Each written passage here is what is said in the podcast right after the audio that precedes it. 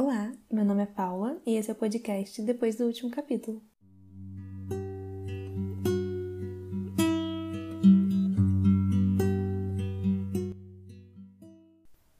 No episódio de hoje, eu vou conversar sobre o livro Torturado, do escritor Itamar Vieira Júnior.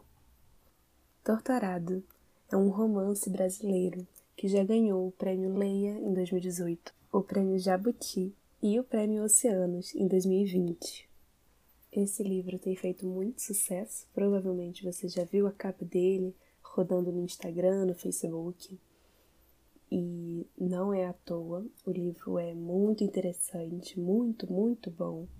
E por isso eu escolhi esse livro para o episódio de hoje. Eu terminei de ler esse livro hoje mesmo, hoje é dia 19 de março que eu tô gravando esse episódio.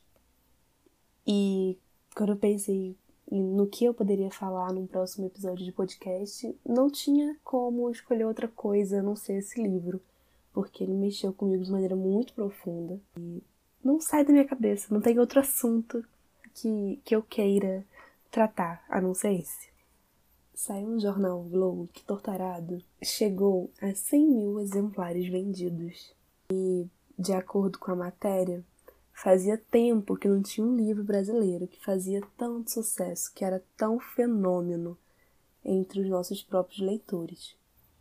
Então, vamos ao começo. O escritor Itamar Vieira Júnior é um baiano, nasceu em 1979 em Salvador.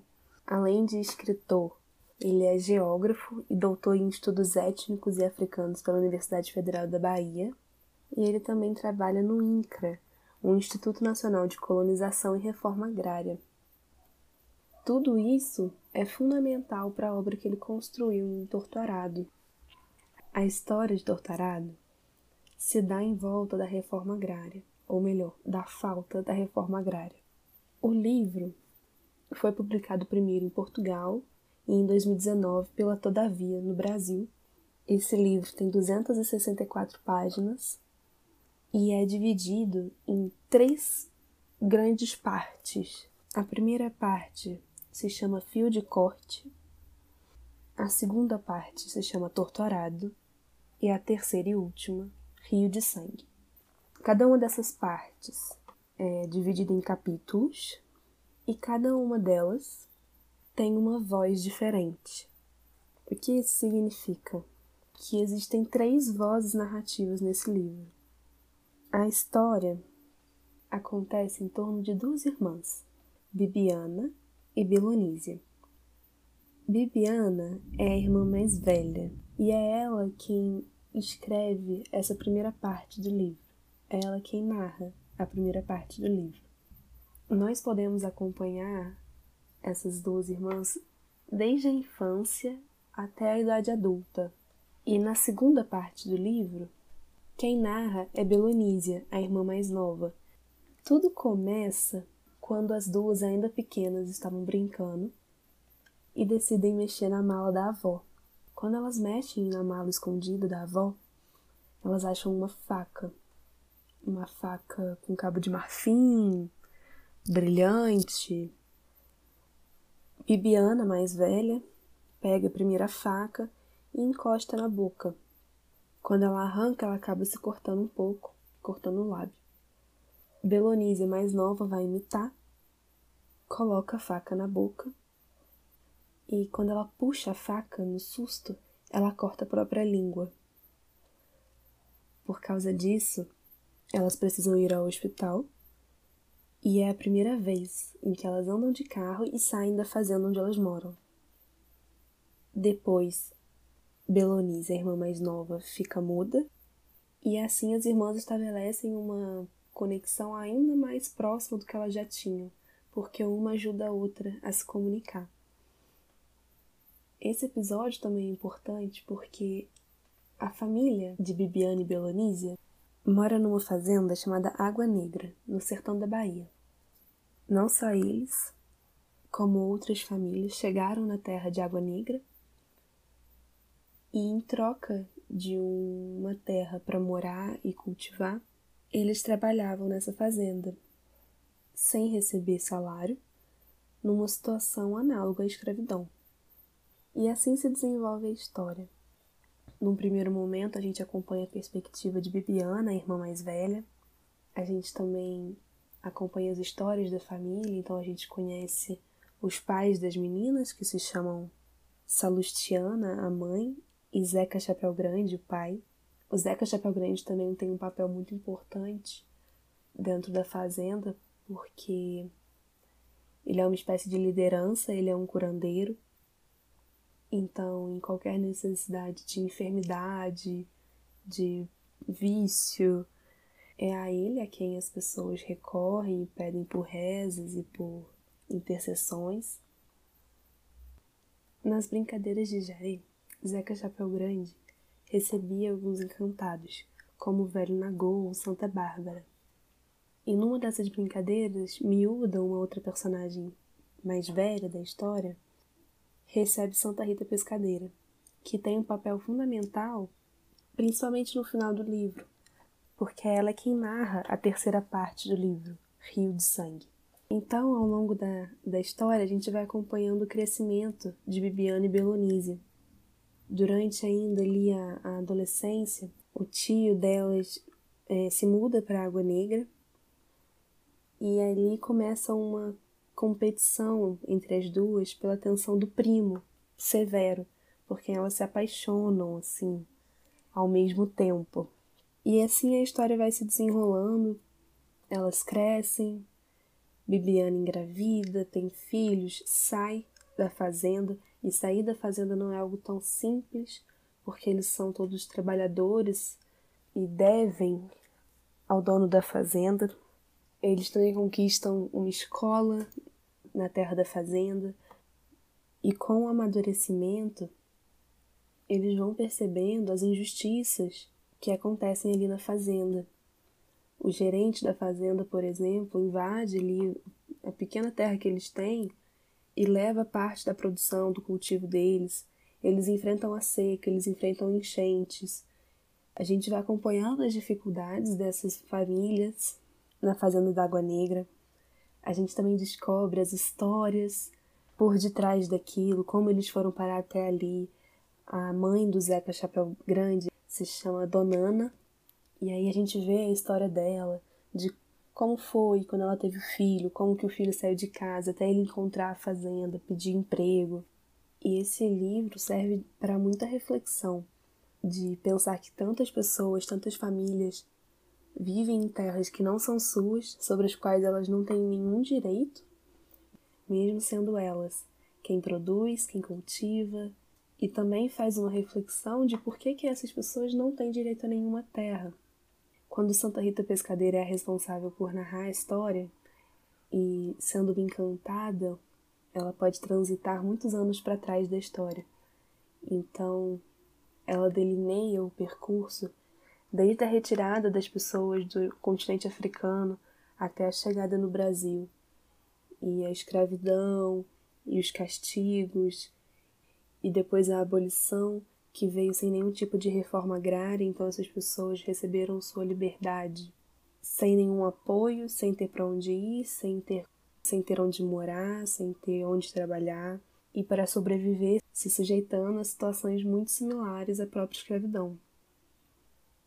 O escritor Itamar Vieira Júnior trabalhou no campo por muito tempo com essas comunidades tradicionais, fazendo sua pesquisa, e também por isso ele pôde escrever com tanta riqueza, com tantos detalhes, é, certas situações vivenciadas no sertão, vivenciadas nessas fazendas.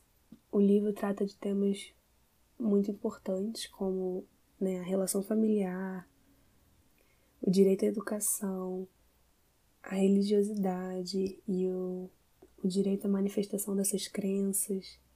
Fala sobre relacionamentos abusivos, sobre ancestralidade, sobre injustiça e principalmente sobre reforma agrária. É uma luta que vai sendo construída ao longo do livro por justiça, por ter direito àquelas terras em que eles nasceram, em que eles trabalharam, em que eles habitam e produzem. É um livro que desde o início me prendeu muito. Parecia que eu estava assistindo a um filme. Na verdade, eu gostaria muito que fizessem um filme deste livro, porque alguém me disse esses dias que esse livro tem sido chamado da versão literária de Bacurau. Não tem muita coisa a ver, mas tem tudo a ver. Então, eu acho que um filme seria muito bacana para atingir ainda mais gente e chegar a mais lugares. É verdadeiramente uma obra-prima brasileira. Eu tenho tido muita sorte de estar lendo muita coisa boa nesse ano. Muitos podcasts já falaram sobre esse livro, muitas páginas do Instagram, muitos blogs, muitas revistas. Recentemente o autor foi no Roda Viva, então assim, Tá todo mundo falando sobre ele. E eu não sei se tenho nada de novo a acrescentar o que já tem sido falado, mas não tinha como não falar dele. Eu só tenho a agradecer ao escritor e às famílias que o inspiraram a escrever esse livro tão importante, tão marcante e que retrata tão bem uma realidade muito esquecida e invisibilizada no Brasil. Eu gostaria então de ler um trecho. Esse trecho já é no final do livro e está nas páginas 247 e 248, sendo narrado pela Santa Rita Pescadeira, falando com Belonísia. Sofrer, esse sentimento difícil de exprimir e rejeitado por todos, mas que a unia de forma irremediável a todo o seu povo o sofrimento era o sangue oculto a correr nas veias de água negra. E como você sofreu, trepando em palmeira de buriti e dendê, estropeando os pés nos espinhos. Sofreu com seus braços robustos como os de um soldado, revirando a terra para semear e colher, mesmo sabendo que nem sempre colheria e que, quando colhesse, poderia ser levado pelos donos da fazenda. Arrastando seu andar manco, vigiando a casa e a plantação dos animais e dos infortúnios, cuidando do pai que se preparava para partir. A mágoa que não permitia perdoar a irmã por inteiro, como nas brincadeiras de infância. Os pesadelos recorrentes quando se sentia coada e perseguida, onde o punhal de Donana era a lâmina que mais uma vez dividia o corpo, o mundo, a terra, e nela fazia correr um rio de sangue. Você recorda seu pai arrastando o arado antigo de ferro retorcido, pesado, rasgando a terra em linhas tortas.